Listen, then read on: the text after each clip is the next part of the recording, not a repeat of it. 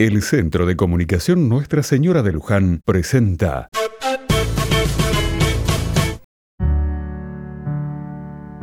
Otra mirada.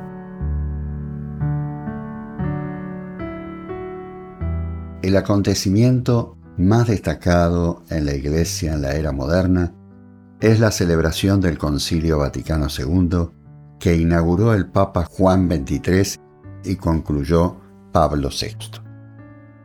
A lo largo de la historia ha habido una veintena de concilios ecuménicos y tan solo tres en los últimos cinco siglos.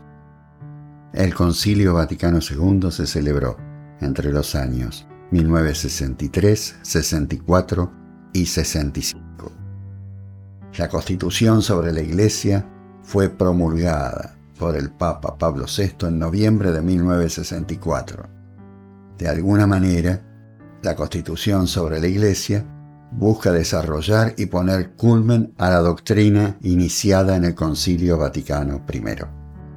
La Lumen Gentium es un documento que no define ningún dogma ni herejía, no recoge nuevas doctrinas, es una reflexión en torno a la vida de la Iglesia, para dejar en claro cómo debe ser entendida su misión y su organización. El Concilio Vaticano II puso a la Iglesia en el contexto del discurso sobre Dios, que tuviera un sentido teológico y apartarse de estructuras de poder para vincularla a Dios. Otro de los elementos importantes es el concepto de la autoridad, que se entiende como servicio.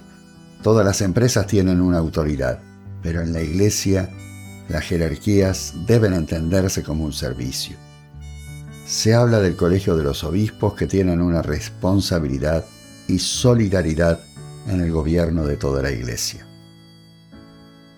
Han pasado 60 años.